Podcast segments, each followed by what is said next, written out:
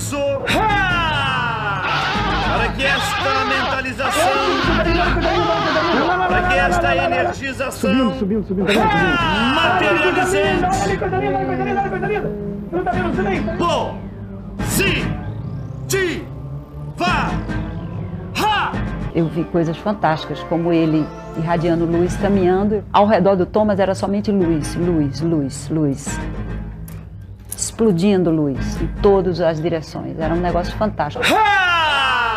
Os fenômenos acontecem em qualquer lugar. Sai debaixo disso, amarra e repreende em nome de Jesus, porque essas forças são de Lúcifer. Tá valendo? Hoje, a paranormalidade e o sobrenatural habitarão este programa.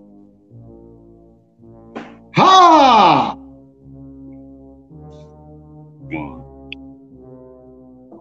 Thomas Green Morton, O o homem, homem do rato. o mito do Ra. Em nome de nossa amizade, começamos aqui mais um assuntos bem aleatórios ou muito aleatórios. É, Você se lembra de- do, do- do- do Thomas Green Morton? Meu caro Juliano Garcia, meu brother, primeiramente, bom dia, boa tarde, boa noite para quem nos ouve. Boa noite para você também. Cara, Thomas, Thomas Green Morton, cara, ele sempre foi é, responsável pelos meus maiores cagaços da infância quando aparecia no Grande Fantástico. Não esse fantástico, lacrástico de hoje, né? Esse desastre. Mas aquele fantástico, cara, que botava medo na gente, cara, quando a gente era criança. E toda vez que esse infeliz aparecia, eu não dormia, cara, era um inferno. A narração do Celso Freitas por si só já era uma coisa assustadora, cara. Era uma coisa assustadora. Bom, para quem não está conseguindo ligar o nome à pessoa, é, entre os anos 80 e 90, né, Júlio? É, existiu, aliás, existe ainda, até porque ele não faleceu, deve, estar por aí, né? É, um homem chamado Thomas Green Morton, conhecido pelo homem por ser o homem do Ra. Ele tinha uma palavra ele tinha uma palavra-chave que significava energização e essas maluquices que só gente desesperada acredita. Esse cara ele era muito surdo porque ele tinha assim, ele, ele- ele manifestava fenômenos como luzes saindo do corpo, né, Júlio? É, perfume, Olhos perfumados saindo de tuas mãos. isso. Ô, ô Júlio, esse cara aí, ele, ele arrebanhou uma camada bem graúda da nossa sociedade, né, não, bicho?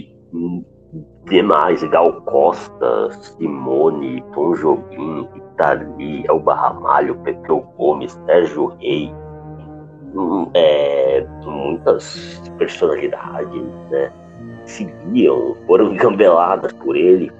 A, a, a última aparição dele, que eu me lembro, foi do, do- Fantástico, né? Ele vivia lá num, num condomínio super luxuoso lá em Miami, é, numa praia, que era uma ilha, era uma, inclusive uma praia particular. E ele contava, e ele, ele vivia, ele era um cara humilde que vivia de doações, né? É, doações bem generosas. Uma delas, coincidentemente, um dos, do- dos amigos dele, né? é, foi o, o contraventor Tio Patinhas. Tio Patinhas disse o Thomas que o, que o Tio Patinhas deu um sítio para ele ao lado do sítio que ele já vivia, né, que o Thomas já vivia, porque ele não queria ser incomodado por vizinhos. Então aí o Tio Patinhas deu uma grana para ele e ele comprou o sítio. Ô, ô, ô, ô Júlio, esse, esse tio Patinhas devia ser contemporâneo do, do, do magnífico Castor de Andrade, né, não, cara? Era, era. Ele, inclusive, o, o Castor estava envolvido na morte do Tio Patinhas. Ele morreu em 86. havia lá uma suspeita de que houve lá um desentendimento, né? O, o tio Patinhas era ganancioso demais, e aí acabou indo pra vala. Ah, entendi. Esses pequenos desentendimentos que ocorrem com membros é, da alta cúpula do jogo do bicho. Pequenos desentendimentos, né? Que fazem carros explodirem. Essas coisas porras, assim, né, bicho? É, o- é, esse é um tratamento aos indisciplinados, né? Aqueles que, é, vez ou outra, não, não- acabam É. achando que estão. A gente está falando de uma época.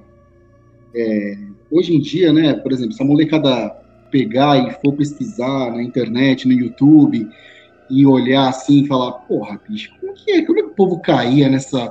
Como é que o povo caía né, na- na- na- nessa esparrela? Cara, mas é, eu assim. é, charlatão, cara, picareta.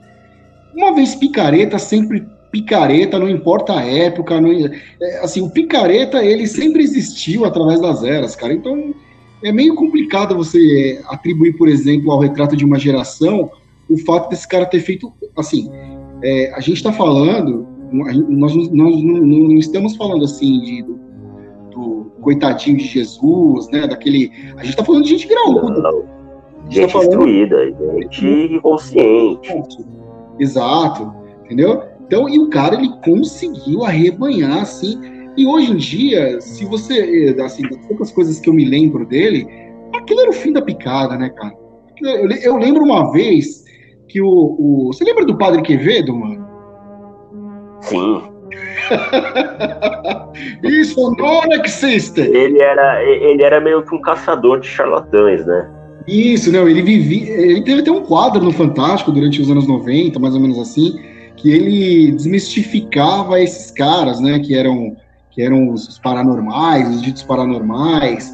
E eu lembro dele, dele no Fantástico, é, é, fazendo, fazendo várias, é, vários apontamentos da, da, da, da- picaretagem do Thomas Green Morton. Cara, eu lembro assim, eu, eu, eu, eu eu me, eu me cagava de medo, cara. Eu, tinha, eu falava, porra, tinha, Eu também.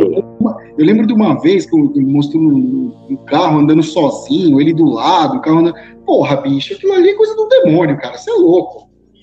E a, sono, e a, e a sonoplastia que a, que a produção da Globo colocava, né? Quando, como a gente ouviu aí na introdução, isso era, era muito assustador. Eu lembro de uma matéria, eu não era nascido na época, mas depois eu fui, o fato né, me, me chamou a atenção, eu fui pesquisar sobre.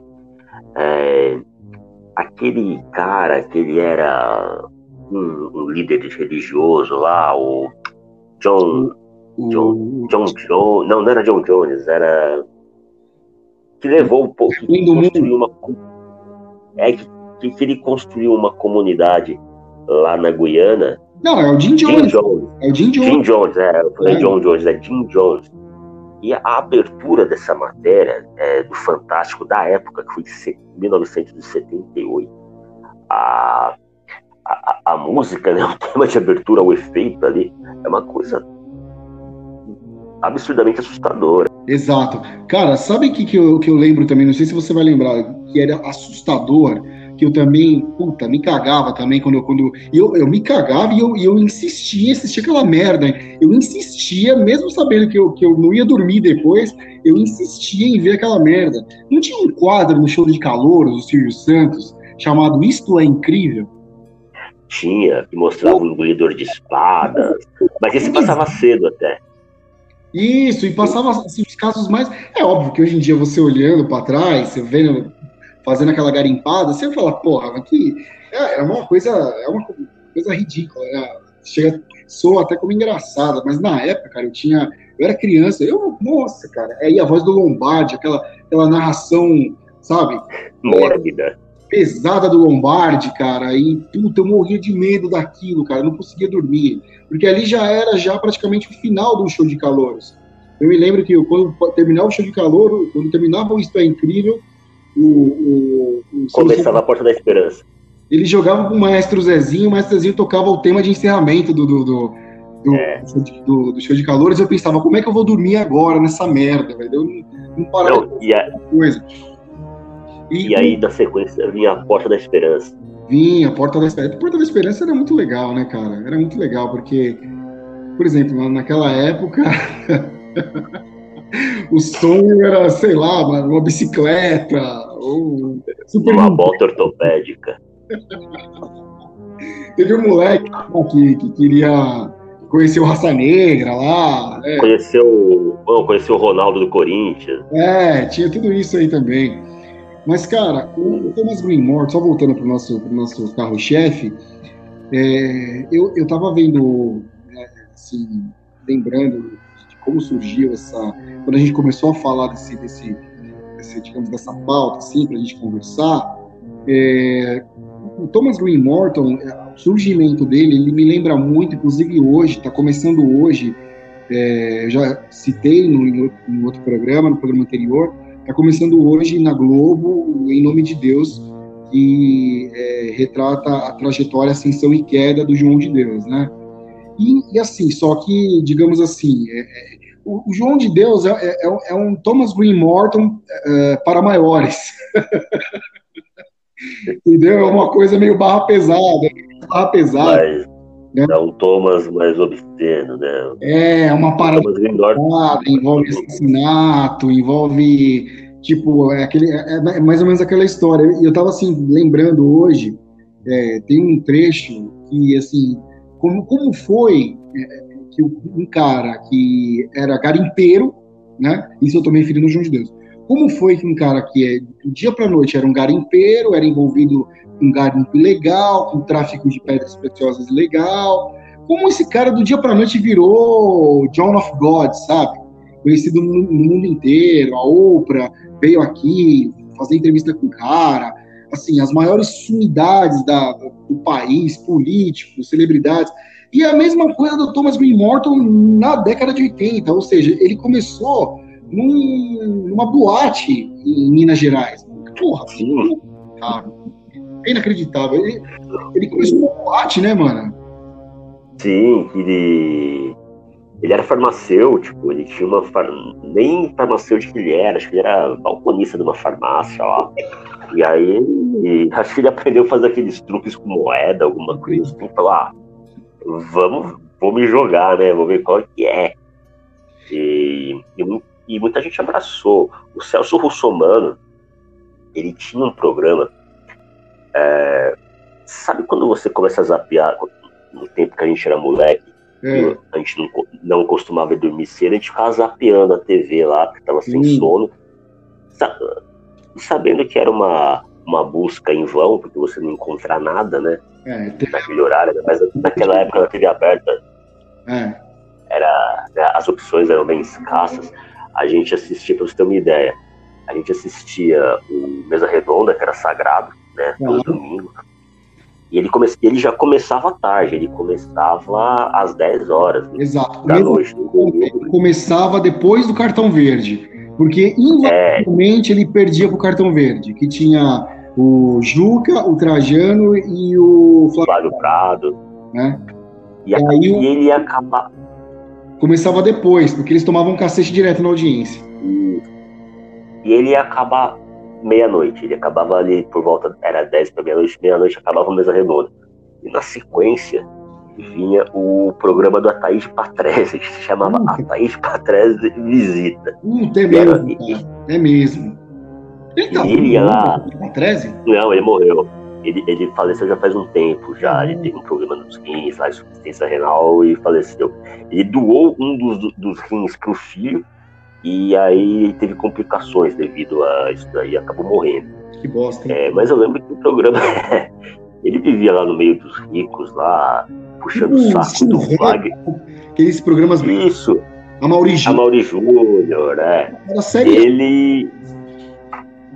Ele ele puxava muito o saco do, daquele. Do, do chefão da VASP lá, o Wagner Canhedo. O Wagner Canhedo. Morreu também. É. E, mas assim, eu dei essa volta toda para falar que o Celso Russomano ele tinha um programa é, parecido com esse que eu descobri por acaso na época, né? É, eu nem me lembro do nome do programa. Ele ficava Só que ele não, ele não entrevistava a gente da, da alta sociedade, ele, ele entrevistava, entrevistava figuras inusitadas, assim. Pitoresco. Pitorescas, exato.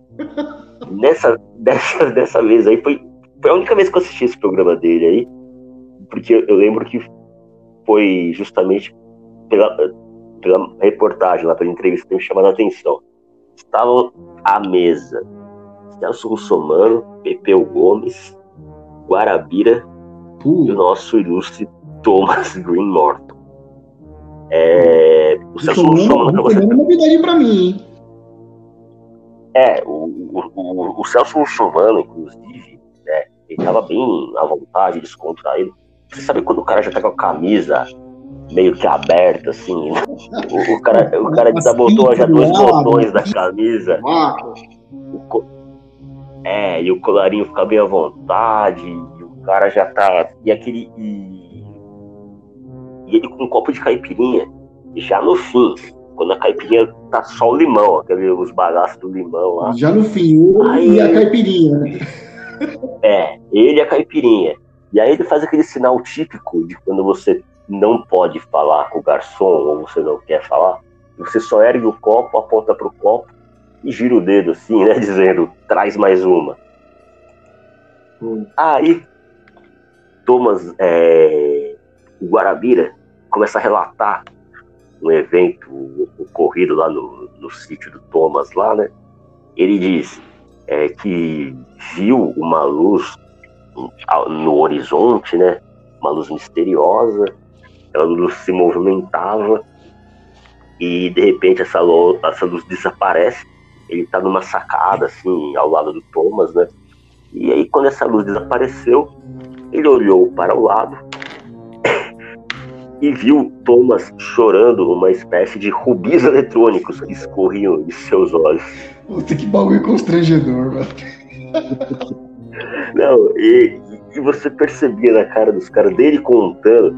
Sabe quando o cara já tá com aquela fala pastosa? Puta, mano. E o, e o Celso Russomano olhava pra ele e dava risada, fazendo, fazendo aquela cara de olha a merda que você tá falando. Você espera que eu vou acreditar nisso. Ah, cara, isso é uma raridade, hein?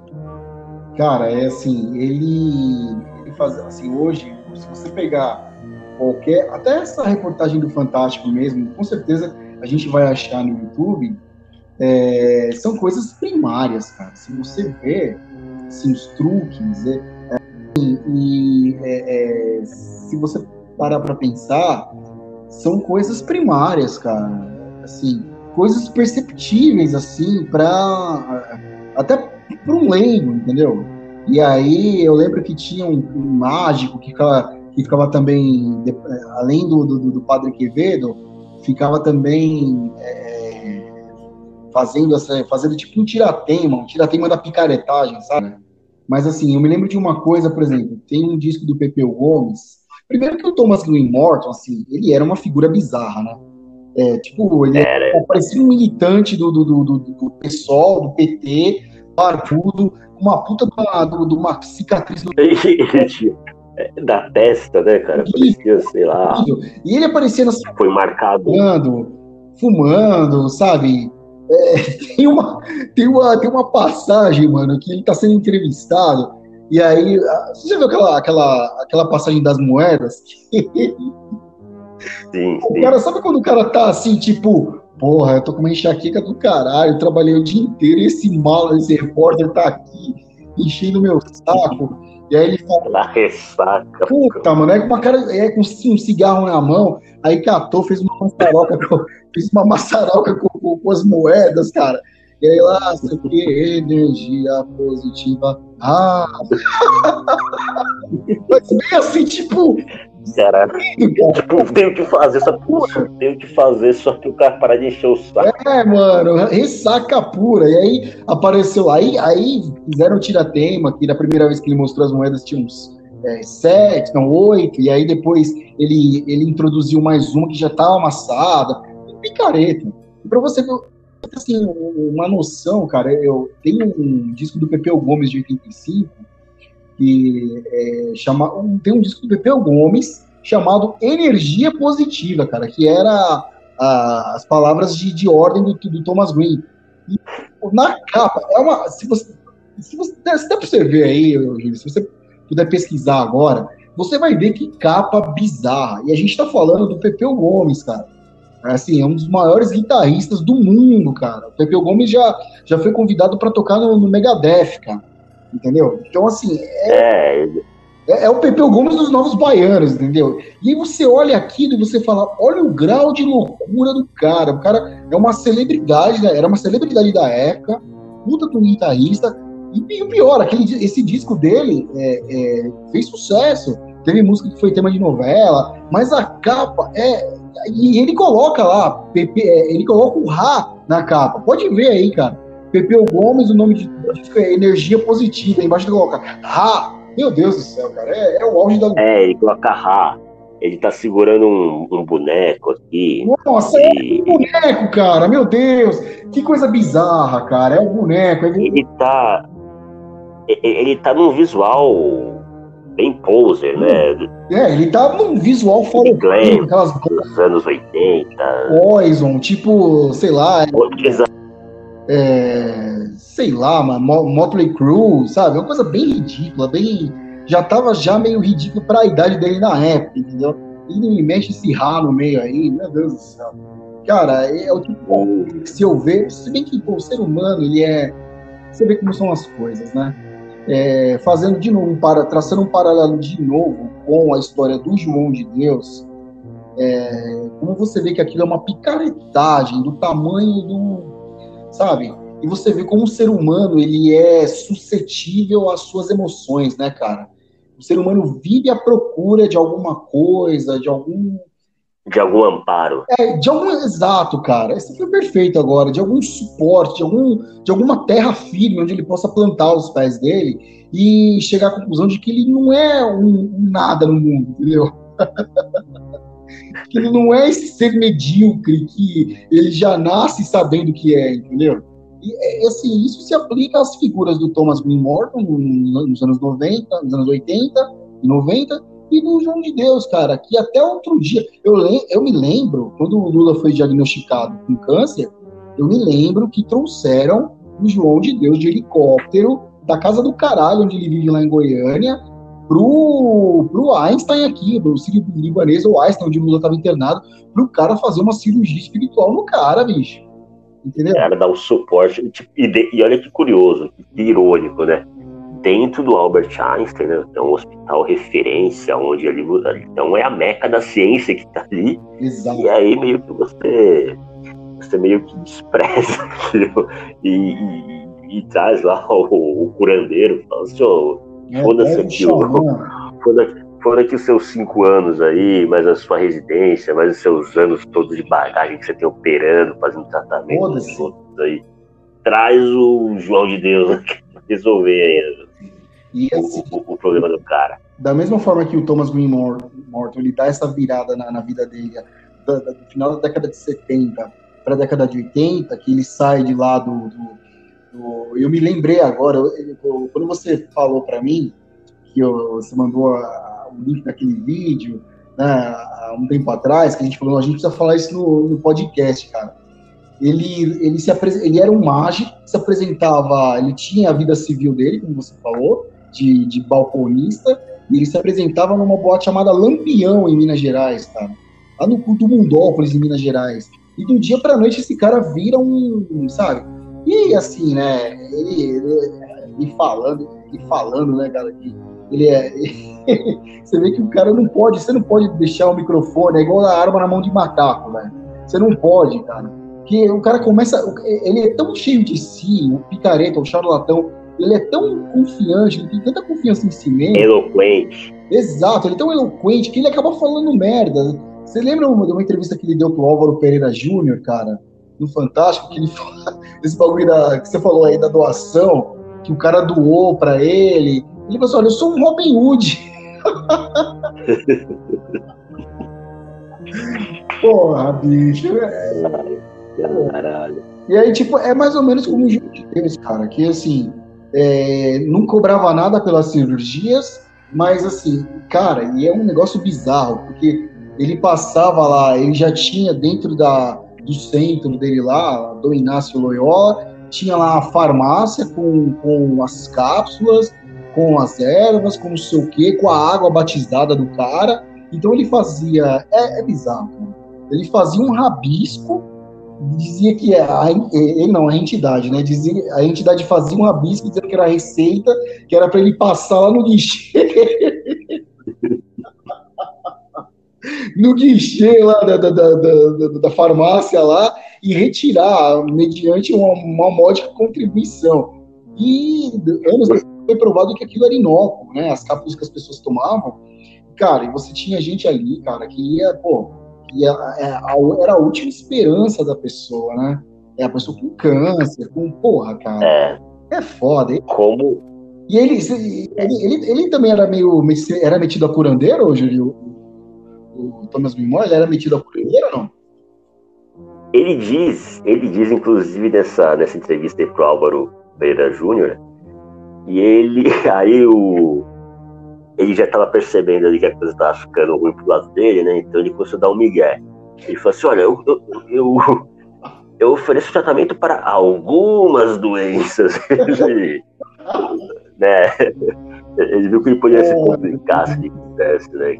Que merda. Mas você lembra do, do Dr. Fritz? Lembro, claro que eu lembro. Esse era outro pavoroso também, que eu via. Mas esse era pior, porque esse daí ele metia o, o, o, o, lá no povo, cara. Né? Esse aí ele, ele metia o bisturi no, no povo lá e começava a cutucar e aquela Hum. sangueira lá. O consultório do cara é um açougue, meu. Nossa, Inclusive, o, eu, eu me lembro de uma matéria que passou no Fantástico, que o Castelo Branco, cara, lá, o, o general lá, ele chegou a se tratar, a, procurar o Dr. Fritz por causa de um problema que tinha nas costas, lá, alguma coisa assim, pra fazer uma cirurgia lá. Cara, eu, sabe quem, de quem eu me. que O, o João de Deus também tem uns trechos no documentário que tá no, no, no Globoplay que ele também mete a faca também, cara. Ele mete a faca, só que assim, ele, ele, ele é esperto, porque, tipo, ele metia a faca de forma superficial, entendeu? Ele não. Aí as pessoas viam lá sangrando, a parada lá, ele fazia um movimento, dizia que tinha tirado tumor e tal, e não sei o quê. Cara, você já assistiu O Mundo de Andy? Sobre a, a síndrome de Kaufman? Não, não, ainda Esse- não. O Mundo de Andy é protagonizado pelo Jim Carrey, que é, né, dispensa comentários. É, e o, o Jim Carrey, inclusive, ganhou o Globo de Ouro por ter feito esse filme, é, em razão desse filme, que conta a história do Andy Kaufman, que era um, um humorista, um humorista americano, é, que foi assim, precursor de pegadinhas, né? Que, assim, aquelas coisas bem Ivolanda mesmo, que contratava as pessoas para fazer e tal, né? É, combinava as pegadinhas com as pessoas, né? E, cara, eu vou dar spoiler, mas é foda. Eu lembrei desse negócio da.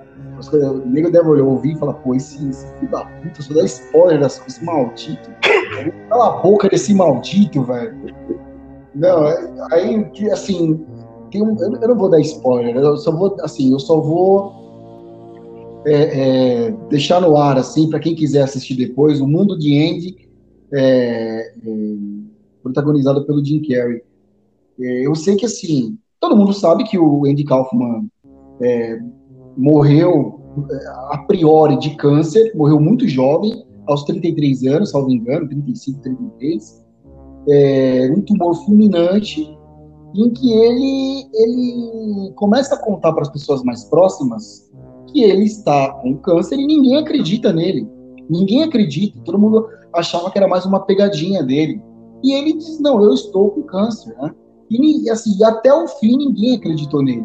E aí ele começa a, fazer, por exemplo, o que essas pessoas fazem. Essas pessoas, ele no auge, como todo ser humano, no auge do desespero, ele, ele começa a procurar soluções. Ele vai, é, vai aqui, vai ali, e numa dessas ele encontra um, um Dr. Fritz da vida, um, João de Deus da vida, E ele percebe, cara, que, assim, no fim das contas, ele caiu na pegadinha, entendeu?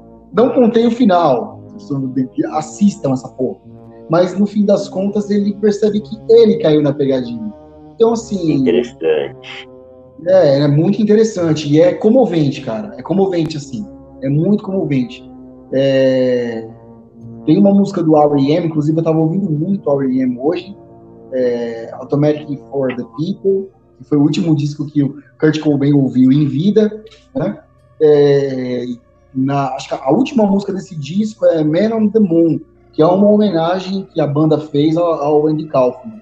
Inclusive, no filme toca, e acho que encerra com essa, com essa música. E é uma música muito da hora, muito legal. E, cara, é um filme muito interessante. E, assim, e retrata o que, que o ser humano é capaz de fazer no auge do desespero. Do desespero. É de outra coisa, de uma experiência pessoal que eu tive com uma amiga minha, eu não vou citar o nome, mas que me, me contou, assim, algo parecido com o que essas mulheres que foram molestadas pelo João de Deus sofreram. Então, isso é mais comum do que a gente possa imaginar. E no caso do Thomas Green, era mais a fanfarronice, né? Você vê, se você pegar as entrevistas dele na época, porra, bicho, como é que as pessoas tá... não confiou, cara? Ele tá sempre com um copo de cachaça na mão, ou cerveja, ou é uísque. E o ele... cigarro? E o cigarro. E, o e cigarro. a cara dele. A cara dele já diz tudo, a, estampa dele, né? Ele foi até desafiado por um, por um americano lá, por um mágico americano, tal de James Rand. O cara ofereceu um milhão de dólares para ele, para para que ele provasse que ele de fato tinha poderes paranormais, né?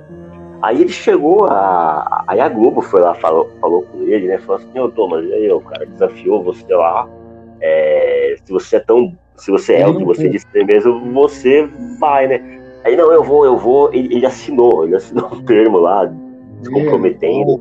Aí, aí na última hora deu pra trás, meteu o louco e, e deu pra trás, acabou no rim. Ele não foi, cara? Ele não, não, Ele não foi. Não, ele não foi. Puta que cuzão, mano. Não, é. cuzão não, ele foi esperto, né? Ele sabia que. É, esperto, pode crer. Pô, o cara quer dizer que ele, que ele vive né, nos Estados Unidos. Quer dizer, o cara morava em todo Mundópolis, em Minas Gerais. E Pois de é. repente. Porra, que merda, hein, cara? Como ser humano é inútil, hein, velho? Alguns, né? E, e- e nesse campo aí da paranormalidade, lembra que a Globo ela fez a novela Olho por Olho? Lembro, claro. Claro que eu lembro. É, que Anos tinha lá 90, o tinha lá o. Fred o e que era do- Aleph. Isso. Eu não lembro assim dos personagens. Eu lembro que tinha o Nico Puig, que era o cara do mal, que saía, É, o, o, saía um raio vermelho do olho dele. era meio que o e tinha um- Ciclope. Da novela da Sete. Ciclope Tupiniquim. cara. E um outro que era do bem, que saiu um raio azul do olho dele, Era. cara. É, Que bagulho bizarro. E o nome da novela era Olho no Olho. Literalmente. o... E tinha um outro também, um paranormal, ficou famoso ali na década também de 70, 80. O Uri Geller entortava a colher. Acho que veio dele a inspiração pro Thomas. É, o Não foi, cara? O Uri Geller também não, não rodou também? Não foi desmascarado? Eu não sei, eu, eu, eu me lembro dele assim, se falava muito que ele entortava a colher e, garfo, e eu acho que o Thomas se inspirou nele, né? É, e lembrei também, isso me- me remeteu às histórias que o povo conta, do- que eram narradas pelo Gil Gomes. Porra, Gil Gomes. Cara, esse cara ele merece um documentário. Porque Gil Gomes é um, é um personagem gigantesco da cultura popular brasileira. E hoje ele é praticamente esquecido. Ninguém, poucas pessoas, pelo menos assim, algumas aqui em São Paulo até, que era o reduto dele, algumas se lembram. A galera da, da velha guarda ainda, a gente, nós, nós que somos velhos, né? Nós Velhos, porém vivos. É, quem, quem, quem pegou muito, a, a- quem se lembra bastante dele, é a geração anterior à nossa, o pessoal que nasceu ali nos anos 70, né? Isso, Essa galera isso. pegou. O pessoal que ouvia É, esse pessoal. Cara, assim, eu, eu tenho muitas recordações dessa época que, tipo, minha mãe ouvia muito rádio AM, né? Rádio Globo, 1100 kHz, que infelizmente não existe mais. Aquele chiado, É, aquele eco eu que tinha no rádio AM era maravilhoso, cara. Aquilo era. Eu, ele me remete a acordar às 6 horas da manhã, ir pra escola, minha mãe fazendo café, meu pai já tinha saído um pouco antes para ir trabalhar. E assim, era, era Gil Gomes das, da, da, da- das 5 às 6, depois eu me lembro que tinha o, o Eli Correia. Puta, Eli Correia. Eu, Eli Correia tá vivo, tá né? vivo. Ele até pouco tempo aí ele era deputado. Ah, Eu ouvia, então tá eu, vivo eu que eu me lembro era do do Pulo do Gato na Jovem Pan. Aliás, na Bandeirantes, o Zé Paulo de Andrade na Bandeirantes e, e o e tinha o da Jovem Pan também, que era o Vambora, Vambora lá. E Sim, tá É na hora, tá é, na hora, sim, sim. eram esses dois aí que eu, eu me lembro que E tinha o Gil Gomes, cara, que assim, é, pessoal, assim, o Gil Gomes ele era muito bem quisto dentro da comunidade carcerária, né, Era. cara? Ele era respeitado, né?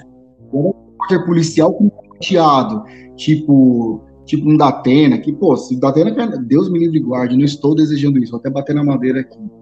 Se o Datena cai na mão de uns caras desse aí, não, Jesus Cristo, o, o né? Gil Gomes ele falava É. a língua dos caras, ele, ele transitava com muito, Ele muita era vontade ali nos, nos pavilhões. Ô, ô Júlio, ele tinha uma frase, agora eu só lembro de um trecho da frase, que ele encerrava os programas dele, que ele falava assim, é, ele tinha aquela, aquela voz marcante, que eu não vou, eu não vou cometer o erro de querer imitar o Gil Gomes aqui, que eu não sou louco, eu não sou retardado, né? É, ele falava, se você agir com dignidade, E lembre-se, se você agir com dignidade, pode não consertar o mundo. Mas tenha certeza de uma coisa: na Terra haverá sempre um canalha a menos. eu lembro muito também do Gil Gomes no Aqui Agora, que foi um... O Aqui Agora, ele era a versão Televisiva lá, do. Notícias A Populares. versão. É, ele era a versão televisiva do Ele era a versão audiovisual do NPS. Exato, Então, exato. E assim, em horário nobre, cara, sete horas da noite. cara. jantando, eu jantava assistindo aquilo. Jantava, você jantava sangue. o, sangue jorrando na tua cara e você comendo macarrão lá, cara. Era, eu nunca vou esquecer de um episódio que um, um- um- o Aqui Agora é, é, transmitiu ao vivo, cara. Um, uma mina que se jogou do prédio, Nossa. cara. Ao vivo o negócio. Puta, eu, assi- eu, moleque, assistindo aquilo, e o cara. Eu acho que era o Ge- Gerson de Souza ainda, que era o repórter, que depois foi pra. Record, depois foi pro Domingo Espetacular. Cara, ele deu um berro, ela se jogou, ela se jogou. E puta, mano, parecia o do Brasil, cara. Que bagulho dantesco. Eu lembro do. Coisa horrorosa. Mas a gente assistia. Era o que né? tinha. Eu lembro do, do Jacinto Figueira Júnior indo fazer uma matéria, né, uma reportagem no velório de um cachorro, cara.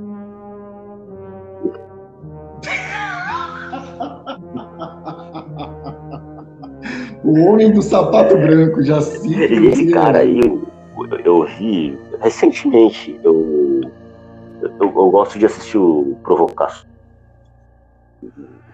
Eu fico pegando, caçando os episódios da época do Abujan ainda, né? E tem um lá Hum. que ele entrevistou o Jacinto Figueira Júnior. Ele, ele, ele era um cara dentro do, do jornalismo, né? É conceituadíssimo. Ele, ele, ele foi um dos precursores do, do- desse tipo de, de telejornal, ainda na Globo. E o cara, ele, ele tinha um. Ninguém conseguia pegar o cara no Ibope, meu. Eu, eu, eu, pra te, eu, pra te falar a verdade, eu como um bundão, cara ju- juramentado, quando começava as reportagens dele, eu, eu mudava de canal, levantava, porque era sempre reportagem assim em cemitério, mostrando aquele sapato branco dele. Eu, na época, eu tinha pavor de cemitério. E aí eu lembro dele uma vez que ele fez uma entrevista com uma, uma, acho que foi no cemitério da Consolação, sei lá, na quarta parada, não sei aonde, que a menina morava dentro do túmulo, ela falava, não, eu, eu, cuido, do, eu cuido dos mortos, e não sei o quê. Puta, cara, aquilo pra mim era o fim da picada, cara. Era horrível aquilo. Então, assim, eu tinha aquela imagem dele, tudo bizarro, né? Daquelas reportagens bizarras, mas realmente ele era um, um jornalista muito conceituado, cara. O cara vai terminando aqui agora, né? Vai entender. É, porque chega o- esse pessoal aí, nessa época eles já eram, eles já estavam em fim de carreira, se a gente for ver, né? É, Já. eles eram lá dos anos 50, os caras que começaram a colocar a TV brasileira no ar. O, o pessoal, que, que- a equipe do, do Aqui Agora era a que faz hoje lá o caso de família. É, é, tinha um A cara Cristina Rocha, e ele, e tinha um cara, eu não lembro o nome dele. Ele falava exclusivo, era um coroa, um velho também. ele, ele era, ele era Isso. locutor também na Rádio Globo, cara. Que agora Eu me não lembro. o nome dele. Ele, ele, era, Ele era muito estranho. Sim, ele era locutor da Rádio Globo. E ele, é- e ele, e ele também fazia as chamadas do Aqui Agora também. Pra, a- ele apresentava assim, o título da matéria. Qual é o nome dele? Não consigo achar. Era. Ele era um tiozão. Ele tinha umas olheiras de. E, Era uma coisa. A câmera É, pegava ele- ele de, de close, ele assim. tinha umas bochechas, ele parecia um bulldog. Ele. Uh. Ele. Parecia aquele cara da capa do, do, É, do, do E aí do ele Planet falava Ramp, assim: era horrível. Exclusivo. Esta você vai gostar, Cris. Luiz Lopes Deixa eu ver se é ele. É ele mesmo? É ele mesmo, Deixa eu ver. é ele mesmo.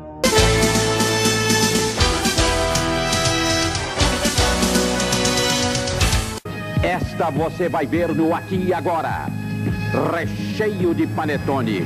Só quero chocolate. Luiz Ceará mostra o segredo que vai deixar o seu Natal ainda mais gostoso. Você não vai perder este Aqui Agora. Grande Luiz Lopes Correia, né, cara? Com voz marcante, né? Voz icônica. O grande Luiz Lopes Correia. Pois é, cara. Ele tinha, assim. ele Era, assim, uma. Assim, a, a, a, primeira, a priori parecia que ele dava vida, assim. Você lembra aquela- aquelas, aquelas matérias do Notícias Populares? Ele meio que dava voz, assim, aquelas matérias. Porque as chamadas do Aqui Agora eram, eram muito interessantes, muito engraçadas, cara. E na voz dele ficavam ainda mais pitorescas ainda por cima. né? Chefe branco na selva, papa vira cacique. SOS Brasil, os marcianos estão chegando. Audácia do bofe, travesti cai de pau no trombadinha. Ele voltou pra casa depois do enterro, levou um susto. Bate coração, a volta do morto-vivo. SOS aqui agora, dê um presente ao Papai Noel. Nenhuma outra opção lhes é oferecida. Meu nome é Enéas. Aqui agora o defensor do povo. Era ele Sim. puro. aí O, Tinha- o formato, né? Era o, era o mesmo, cara. É, o formato era o mesmo. O formato era o mesmo, assim. O Aqui Agora, como a gente falou em, em outra oportunidade, em outras oportunidades, o Aqui Agora ele era, assim, uma versão mais... Meu, uma versão mais heavy metal, assim, das, desses programas que... Cidade Alerta, Brasil Urgente, perto do Aqui Agora, cara, hoje em dia, assim, é, é brincadeira de criança, cara. Ele, o popular, é, é, como que diz, cara? Tinha, tinha um- uma gíria que. Espreme que sai sangue. É, espreme que sai sangue, é. é, exatamente. Mas eram bons tempos, cara. Eu acho que, assim, é, eu até já comentei com você alguns dias atrás, há um tempo atrás, de que a década de 90, ela meio que foi o último suspiro de liberdade. assim. Liberdade, sim. Pequenas coisas eram realmente pequenas, entendeu? Não, não se dava voz, assim, a certas, a certas coisas que a gente, que a gente vê, por exemplo, assim, a atual geração fica preso a determinadas coisas, onde você não pode falar nada, onde você não pode expressar nada, né? É um, assim, foi um último filho de liberdade. Assim.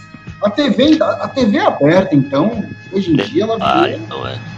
Bom, a TV aberta virou um, sei lá, um manancial de mediocridade. Sempre foi. Óbvio que TV aberta sempre foi, né? Sempre foi. Só que com o passar do tempo, é, ficou uma coisa muito seletiva no pior sentido da expressão, entendeu? No pior sentido da palavra. E você perde, você perde esse, esse frescor, essas coisas, né? É, a TV aberta hoje ela, ela reflete muito o cenário que a gente vive, do que até a gente comentou sobre isso um dia desses aí, da questão dos extremos, né? Que não há um meio termo. Ou é o pessoal da ou é o pessoal da ignorância, da chucrice pura. É, de um lado, vamos supor, você vai o, o- é lacração total.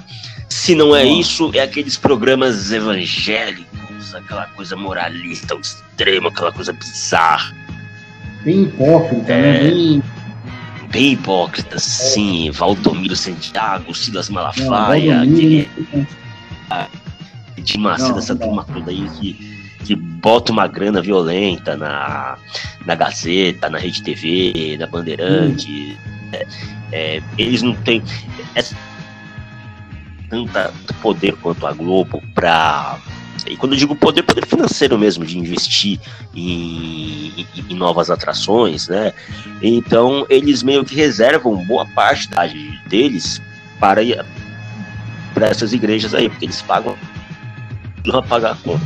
E, é, é, e, e o resultado disso é isso que você falou, cara. A TV aberta cada vez pior, cara. Você, quem não tem um stream, uma assinatura de streaming hoje, ou, ou já há algum tempo, tá lascado, cara. É, assim, eu, e, ó, eu vou te dizer, viu, Júlio, você tocou agora, você tocou agora na, na questão da TV a cabo, eu acho que nem mais TV a cabo, viu, cara? É, a internet... Não, é, pra- tem- é, é. com tudo, assim. Isso prova, por exemplo, que o, poderio da Rede Globo caiu de uma forma drástica. Tudo bem que ela é ainda a, a- a- diferencial dentre as emissoras, né, dentre os canais abertos. Mas você percebe nitidamente que a Globo ela, ela não tem, inclusive, o poderio financeiro, cara. Ela não tem mais o poderio financeiro que ela tinha, por exemplo, há 30 anos atrás, 25 anos atrás, e que realmente é, é, ela, ela, ela, ela decidia mesmo os rumos do país, né? Ela, a Globo, Hum, sim. a- a- as coisas só andavam quando a Globo entrava na parada, por exemplo. Um exemplo claro disso é o impeachment do Collor, né?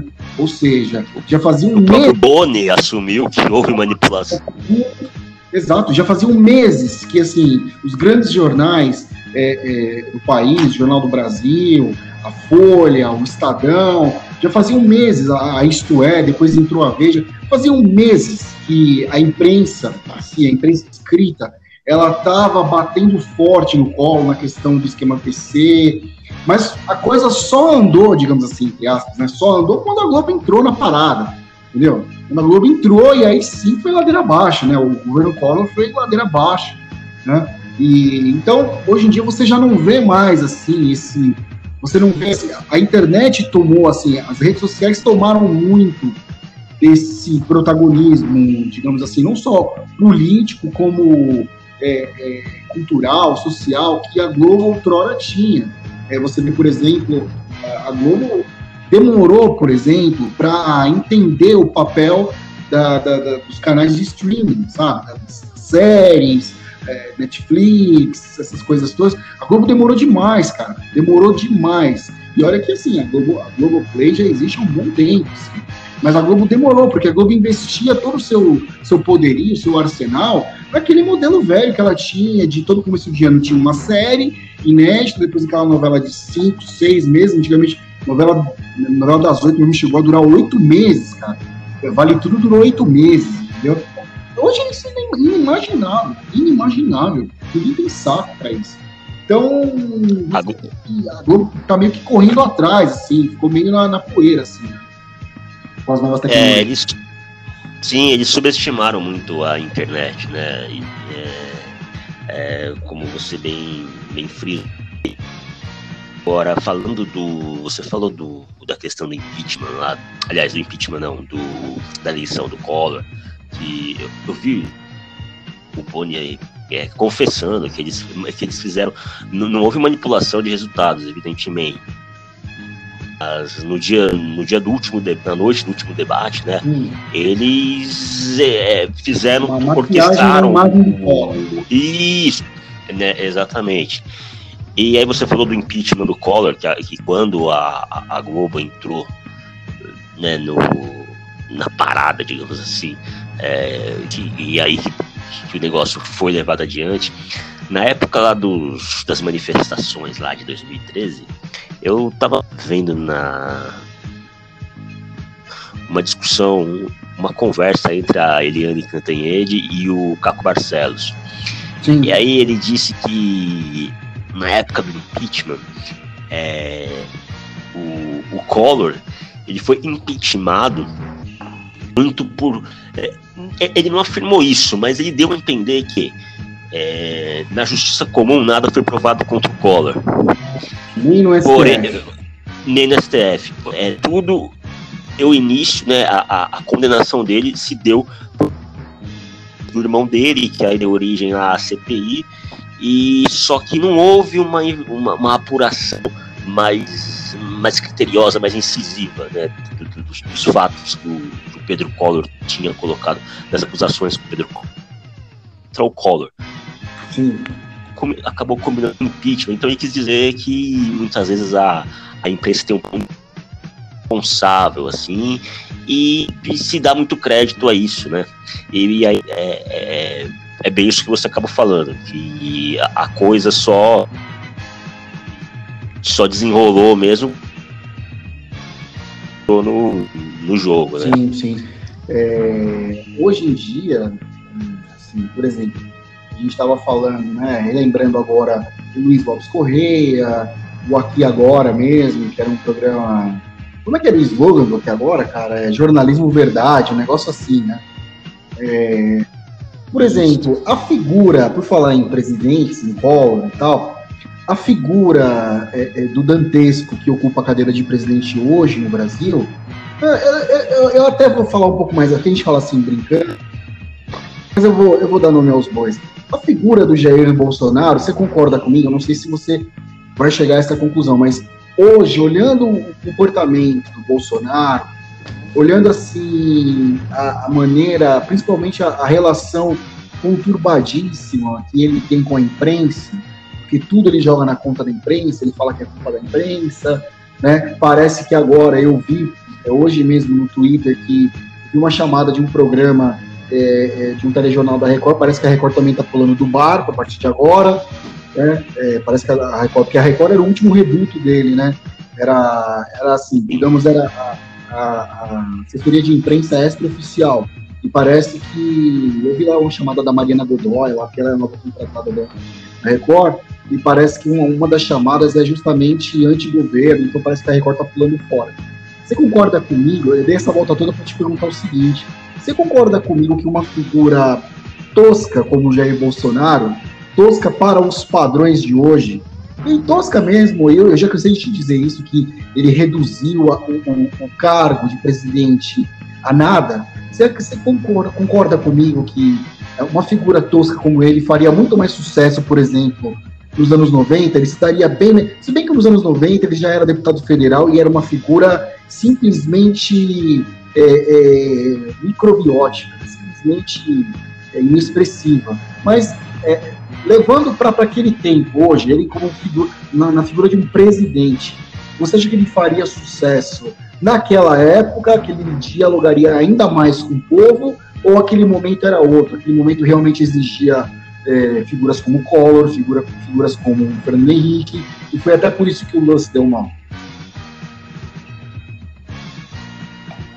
que o momento era outro. É, é claro que hoje, é, tanto que hoje é meio que um filme você apoiar o Bolsonaro, né?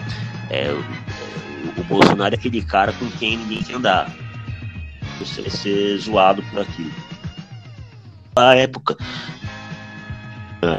a figura do Collor, que não era, é, não era essa coisa chu, chucríssima que é o, o, o, Bolsonaro, que é essa coisa escrachada, né? Eu, o, o, Bolsonaro ele é um escracho. É, né? Ele, o, o Collor tinha toda aquela imagem polida, tanto que ele foi eleito por isso. Né? É, do, do Bolsonaro. É, o, era chamado lá o Caçador de Marajá, toda aquela pompa, aquela estampa que ele tinha. A classe média se apaixonou pelo Collor. Eu me lembro que é, aí assim com, com a minha avó, ela, ela, ia no salão de cabeleireiro, lá onde tinha aquelas madames lá e todo mundo. Ah, eu, eu, lembro até hoje, cara, isso daí eu era pequeno. Eu lembro de assim, as vésperas das eleições presidenciais É, é, Leão Branco agora, 90 que foram as eleições. Foi 89, é. Foi. E aí, as madames lá no salão de cabeleireiro lá, oh, vamos, vamos lá em casa lá comemorar a vitória do Collor, e não sei o que, e só se falava nisso. É, depois veio o Fernando Guerra também era outra outra figura e o, o Bolsonaro da época, né? É, não tô querendo dizer, era o Lula. Sim, é, a, a, figu a figura do, do, é, do, do, populista, do, do cara do jeito que era popular, era o Lula. E as pessoas tinham aversão aquilo lá. Então eu acho que. Bom, cara, só condensando o que você está falando, só fazendo um adendo, as pessoas tinham aversão à imagem do Lula. Né? Não que ele poderia não só ao que ele poderia mas a imagem dele é pura do. Tem outras pessoas que falam assim, pô, sujo, esse cara é um ignorante, olha a estampa dele, e não sei o que lá, essa barba, vai fazer essa barba. Meu, meu avô, né, que era um cara mais né, conservador, vai fazer essa barba, rapaz. Né? Era isso, era assim que as pessoas viam o Lula. É, e quando ele foi eleito em 2002, dali para frente, eu acho assim, ao meu entender, o, o que colocou o, o Bolsonaro é, foi toda essa. Foi justamente o, a, a classe intelectual começou a ter é, mais ter mais visibilidade, ter mais dissonância, ter mais, aliás, ter mais ressonância no, na sua, no seu discurso e tudo mais.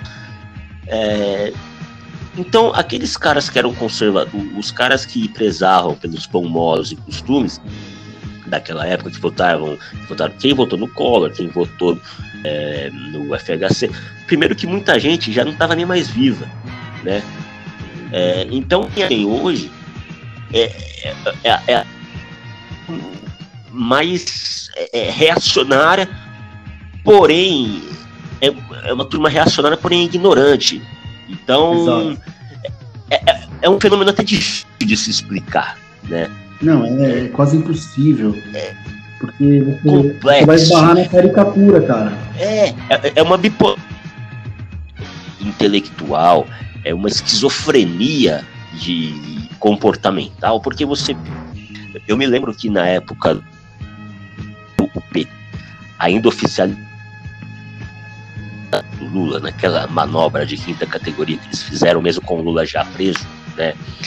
É, eu sabia até eles sabiam que o Lula não seria solto e não poderia concorrer às eleições, mas eles faziam aquela coisa lá do para dar poder lá ao aquele discurso do eleição sem Lula né, é, é golpe e tudo mais. o Datafolha o, uma pesquisa em que ele dois cenário seria Lula e Bolsonaro. Aí o Lula ganhava já no primeiro seria Bolsonaro sem o Lula, né? Bolsonaro e Haddad. Bolsonaro venceria né, no segundo turno. E foi exatamente o que aconteceu. Ou seja, é, são, são pessoas, eles representam, acredite mais nessa na questão da ideologia, porque é, é, ambos queriam dar continuidade à ação poder somente, é, mas teoricamente o, a ideologia do, do, Lula ela é, é a antítese do Bolsonaro. Né? É, então, eram propostas opostas, distintas. Sim. O, o que explica, né? Se esse, se o Lula participar, eu voto no Lula. Agora, se ele não participar, aí eu voto naquele que é, que é o oposto dele. É, é, é, é, é, inexplicável. Inexplicável. E só, pra, e só assim, você pode não acreditar. Eu não sei se você chegou a ver hoje, mas. É, na verdade, assim, saiu uma pesquisa recentemente de que somente o Lula poderia superar o Bolsonaro em 2022, segundo um tal de IPEC, instituto não sei do que.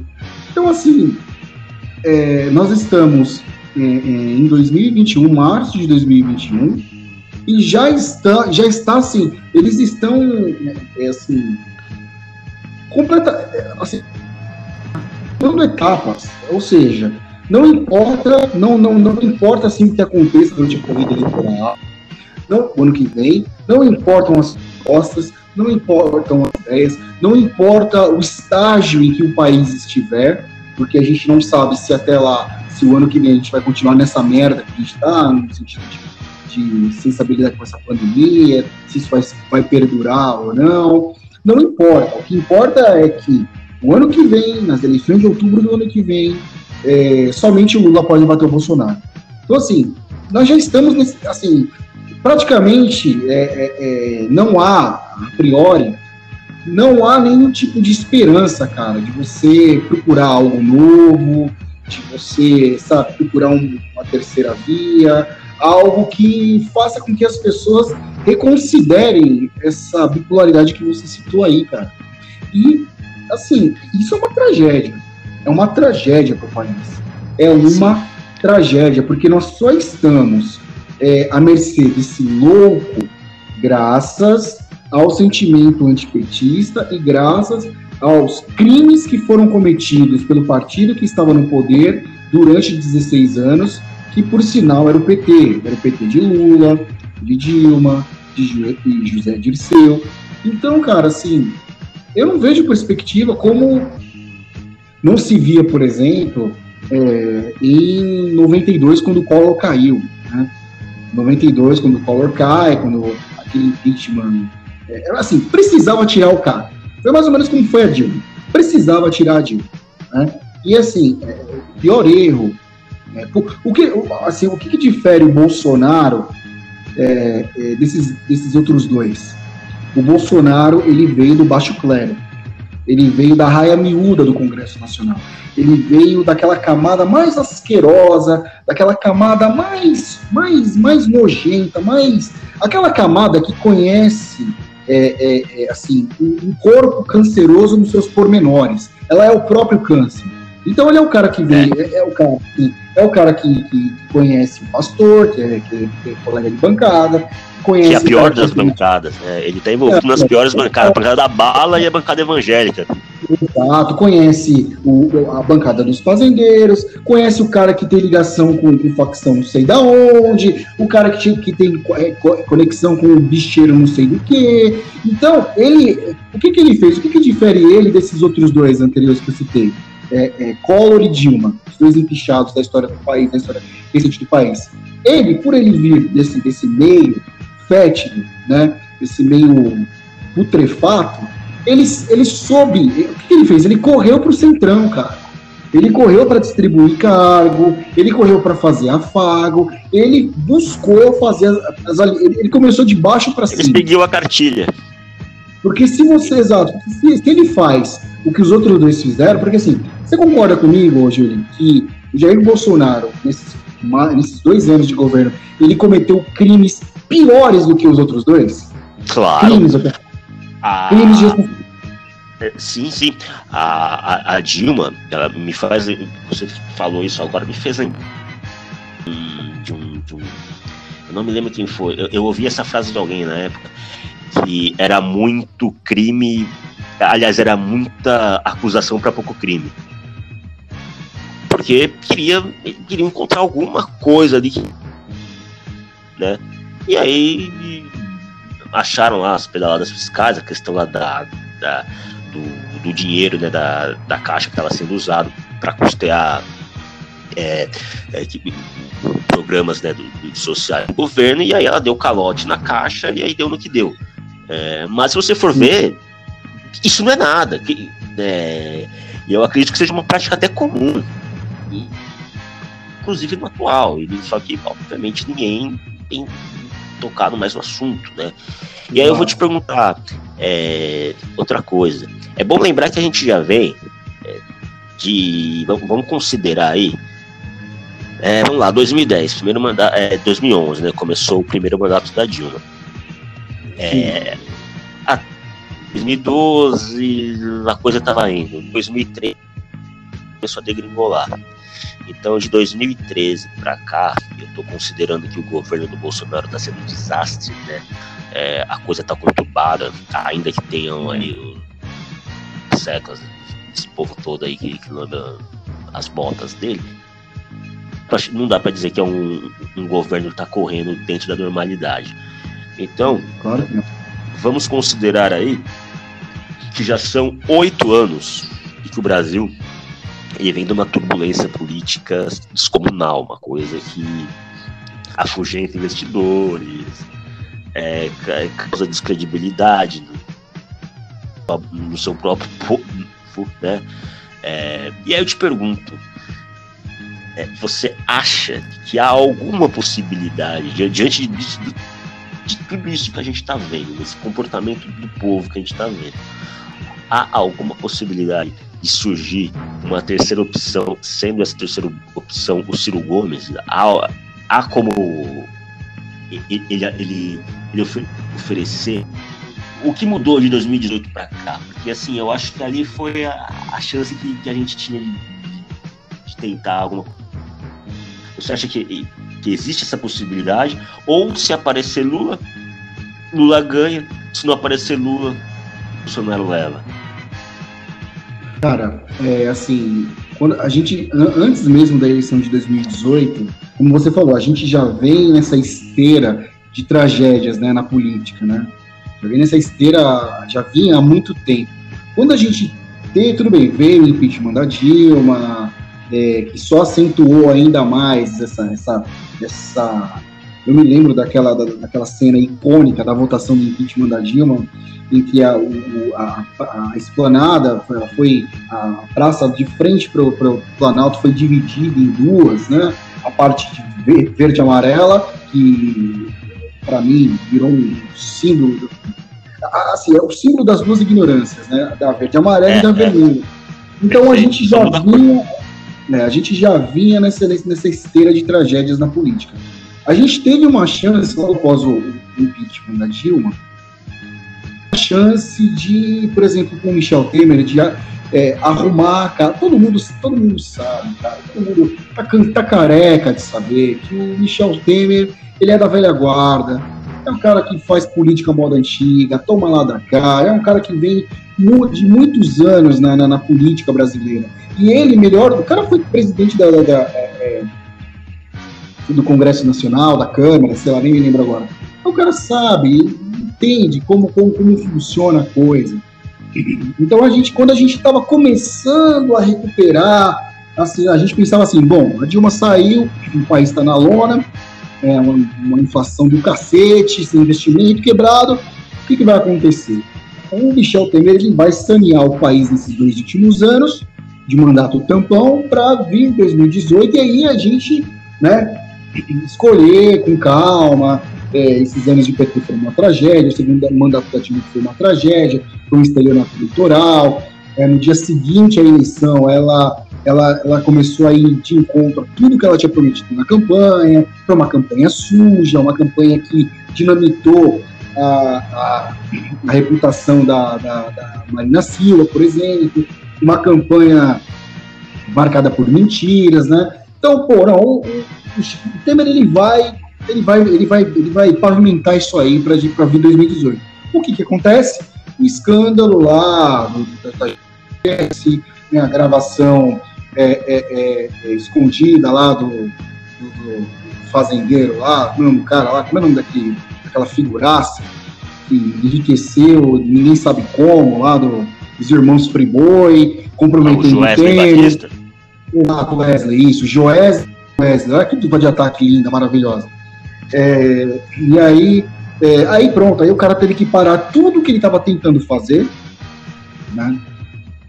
O, o mini projeto que ele tinha para poder fazer acordo com o Congresso para não ser empichado também, para não perder o mandato também, entendeu? Porque as acusações eram muito graves. E aí o país acumulou mais dois anos de completo atraso. Aí veio a campanha eleitoral de 2018 e foi aquela, aquela coisa bizonha que a gente viu, né? Foi o Ciro. Eu, eu tenho certeza assim, que, o, Ciro- que o Ciro é um cara brilhante, professor de direito, direito constitucional. Ele tem um livro é, é, é, é, espetacular que ele lançou com, com, as, com as, as propostas dele para o país, um projeto de nação. Só que ele, ele, ele já passou por todas as searas, digamos assim, do- da vida pública, já foi prefeito, governador, ministro, cacete a quatro. Ele sabe que quem manda naquela merda ali, né, que quem decide, quem rege os destinos do país, é aquela camada de políticos da onde veio o Bolsonaro. Ele sabe disso. Então, assim, quando ele foi tentar cair no populismo em 2018, ele meteu os pés pelas mãos e virou piada. Com aquela história de tirar o nome do povo do SPC. Virou piada, cara. Virou piada. Ele virou piada. E assim, então, e como ele não aceitou também beijar a mão do Lula, que era o que, que a esquerda queria, ele foi relegado a, a, a um pária. A um pária progressista, entendeu? Ele foi relegado a, a- a- um, um leproso. Então, assim, mas ele fez muito bem. E, e agora, mais do que nunca, se você pegar as últimas entrevistas dele, mais do que nunca, cara, ele tem deixado isso claro de que ele não tem compromisso nenhum com a seita que venera o Lula e também que ele é um dos candidatos, assim, digamos, mais preparados intelectualmente para bater na outra seita, para tentar bater de frente com a outra seita é, é, que é o bolsonarismo, né? Ou seja, é, é o Ciro contra o bolsopetismo, digamos assim. Então, cara, eu assim, eu de antemão, e aí podem ficar putos, podem chamar de, sei lá, porque é, é- é, assim, é o sabor do vento, né? A depender da opinião que você dá de manhã, você é gado, de tarde você passa de gado para, digamos assim, sei lá, isentão, e de tarde para noite de isentão você passa é, para comunista, né? No Brasil é assim. Então, eu tô cagando para o que acham, e assim, no primeiro turno, o meu voto é dele, que é o cara mais preparado. Eu já, já estou declarando de antemão, meu voto é do Ciro, que é o cara mais preparado, é o cara que tem visão de política, cara. Assim, uma vez, para poder justificar o escândalo do mensalão, lá atrás, em 2005, você sabe que o Paulo Betti é um petista, o ator Paulo Betti, com todo respeito, é um grande, é um grande ator, Petista né? juramentado. Mas é uma, e, cara, ele é um petista, sim. Ele é o camisa 12. Ele, ele é o camisa 12 do time do Lula. Se o Lula pedir pra ele entrar, ele entra. Ele é o tipo do petista que, na hora da cobrança do pênalti do adversário, ele é o gandula que invade, rouba a bola e sai correndo, entendeu? Então, é- é, uma vez ele falou uma coisa muito interessante numa entrevista para poder justificar o mensalão, que não tinha como se fazer política sem meter a mão na merda. Então, cara, isso funciona até a página 2. Porque todos fizeram concessões. Ah, mas o Fernando, todos. Ou, ou vocês acham que a PEC da reeleição que o, que o, o Fernando Henrique conseguiu em 98 foi como? O mensalão foi é. um atalho que o, que o PT acabou usando para meter a mão na Exato. merda. Ele, eu vou Exato. tentar me aproximar, vai levar tempo, deixa eu logo aqui, né? Pra, Exato, a presidência da Câmara, tudo, e a gente, a gente resolve isso logo.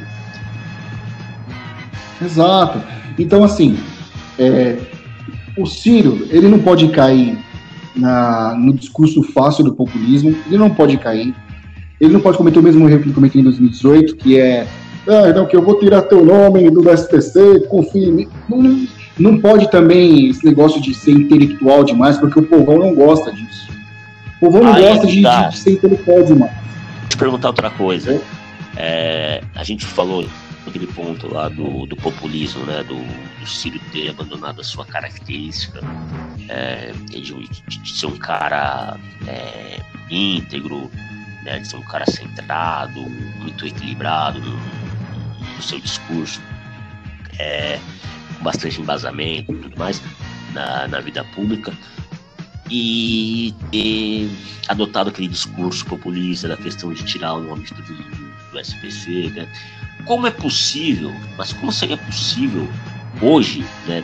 E, e, e essa é uma praga, essa é uma herança que o Lula é, aí para qualquer candidato. Como seria possível hoje um cara como o Ciro Gomes, por exemplo, ou qualquer outro candidato chegar é, e ser eleito sem uma proposta um discurso populista de vou prometer isso e aquilo, coisa absurda e, e aí? Então, é isso que eu tô falando. É assim, é mais ou menos. Isso se encaixa mais ou menos com, com o que eu tô dizendo. Cara, ele. Primeiro que ele não, não vai poder ser intelectual demais. É, mas ele vai precisar falar a linguagem. Assim, primeiro que ele, ele, precisa lidar com a verdade. Ele precisa falar a verdade para as pessoas. Vai ter que encontrar o meio. Ele precisa falar é, exato, porque assim, ele, ele ao mesmo tempo que ele precisa agradar a esquerda intelectual, que boa parte se voltou contra ele porque é membro da seita, Sim. né? É, por outro lado, ele vai ter que falar, ele, ele vai ter que fazer uma. Pô, essa semana chamaram. Quem foi que falou? O Haddad falou que o Ciro é candidato da direita. Porra, ou seja, ele vai ter que, ele vai ter que lidar com esse tipo de coisa, cara. Ele vai ter que lidar, ele vai ter que lidar com esse tipo de baixeza sem perder a cabeça, porque a gente sabe que o Ciro ele é meio esquentado. É, a... ele, ele, não, ele, ele não sabe segurar a onda, é. entendeu? Para a esquerda não existe centro-esquerda. Ou você se, se declara, se, se posiciona, se assume como esquerda ou extrema esquerda, ou você é direita. Para eles não existe centro-esquerda. Né? É, como aí onde a gente poderia colocar o Ciro, se a gente for colocar ele em algum posicionamento, seria centro-esquerda, né? Mas não, a, a, a esquerda, a, a, esquerda não aceita isso. Ou você não aceita. ou é, fecha o pacto com eles ali, ou você faz parte do outro time. Para eles é assim que funciona.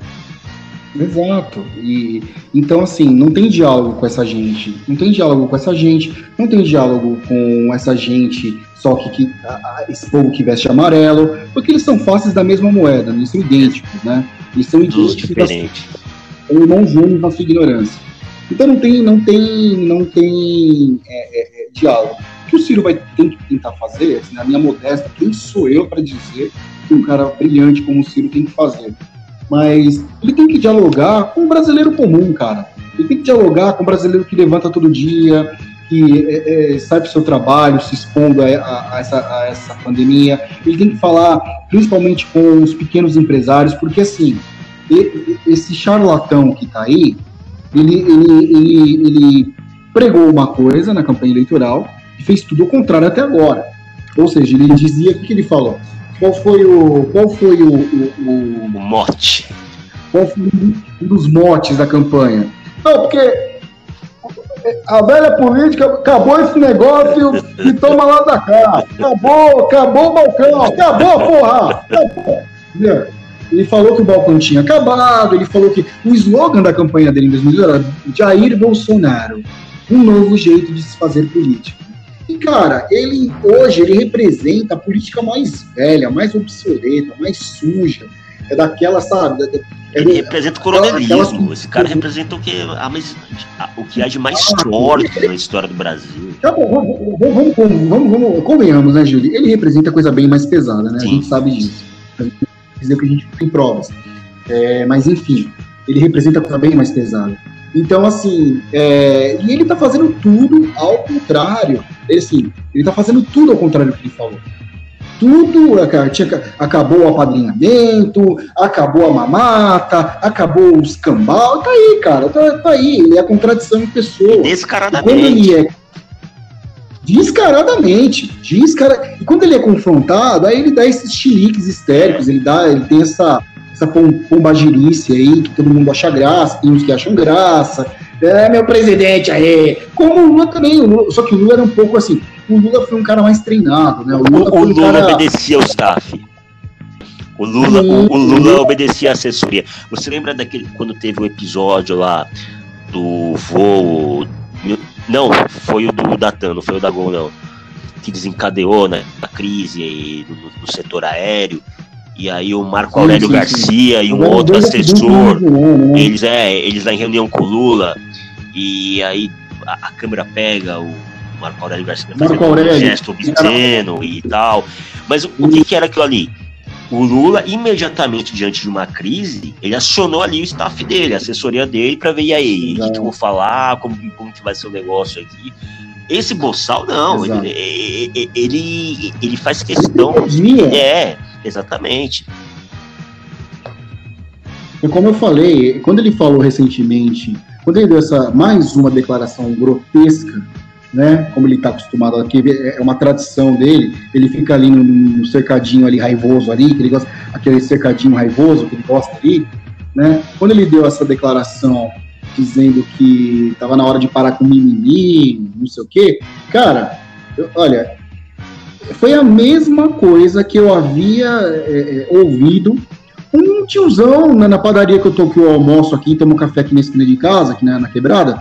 Foi a mesma coisa que eu vi o tiozão quando ele- enquanto ele tomava um rabo de galo, sabe? Tiozão tomando um rabo de galo assim, lentamente, sorvendo o rabo de galo.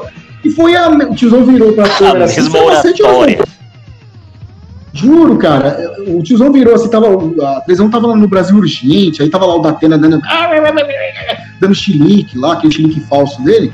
E aí o tiozão virou, tomou um gole assim no rabo de lá e falou: É, tá na hora de parar com essa viadagem aí também. Pô, qualquer coisinha, é, já tô contaminado, pô, vamos viver de quê? Então, foi a mesma coisa. Então, assim, a gente chega à conclusão, cara, de que ele é um estadista de boteco, cara.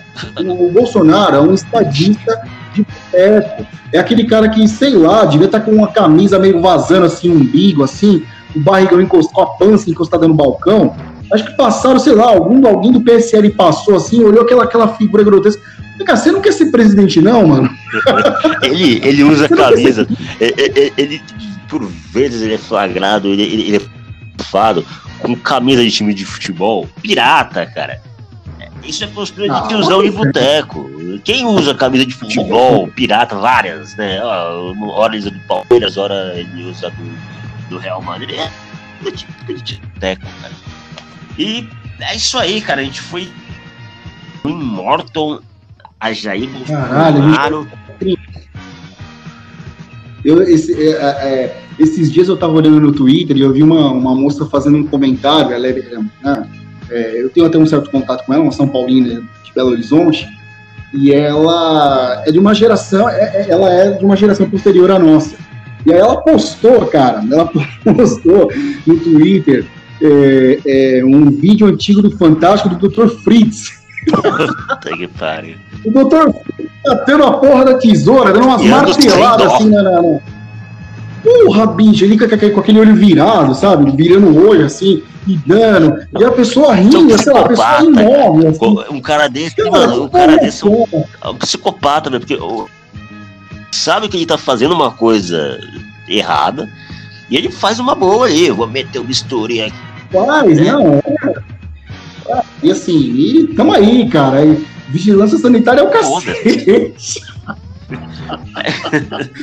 então, assim, é, é maluco, vai, como eu falei pra assim, como a gente tava falando, né? É, o que, que o ser humano, assim. Eu sou um cara, cara, só pra. Não, não, não me alongando muito, mas eu sou um cara que eu tenho muita fé, cara. Eu, eu creio em Deus, assim, pra mim, já tive experiências, assim, eu não digo, ah, nossa, experiências sobrenaturais, meu Deus, não. Eu fumo a luz. Um anjo veio atrás não, mas a minha espiritualidade, a minha fé, é, é, é, é, sempre fortaleceu a minha crença na existência de Deus. Sim. Então, diante disso, eu fico pensando assim, é, como a gente estava falando né, anteriormente, lá, lá atrás, no começo do programa, como as pessoas se submetem, né, cara? É, a, pessoa, o ser humano, quando ele está no auge do desespero, ele se submete, assim, a coisas que depois a ficha cai, a pessoa pensa, fala, porra, mas o que, que eu tô fazendo? E aí cara?" a gente pergunta, Né, por- isso é falta? Porque se você tem fé, né? Você vai re- recorrer a um tratamento com. ah, é, como eu, eu, eu- certa vez eu vi um Jesus Cristo que já na época dele, ele curava pessoas no poder da e você acha que no momento que a pessoa se submete a algo assim completamente absurdo, como um, um cara aí que vai lá, rasga você sem anestesia, sem. Vai no joguinho. É, você, você tem fé naquilo. Não, você tá indo pra onde. né, Você tá. Nem você sabe pra onde você tá indo, cara. E são assim, é, e só para a gente poder pegar o, gancho é, do que está rolando agora, que é, que é a- a- o documentário do João de Deus, que, está passando na Globo, porra, mano, é, são umas coisas bem nojentas, né? O cara lá. é, e aí, são uns absurdos, que o cara lá falava para as mulheres ficarem lá pegando no, no- no órgão sexual dele. Aí, enfim, aconteciam as coisas, o cara falava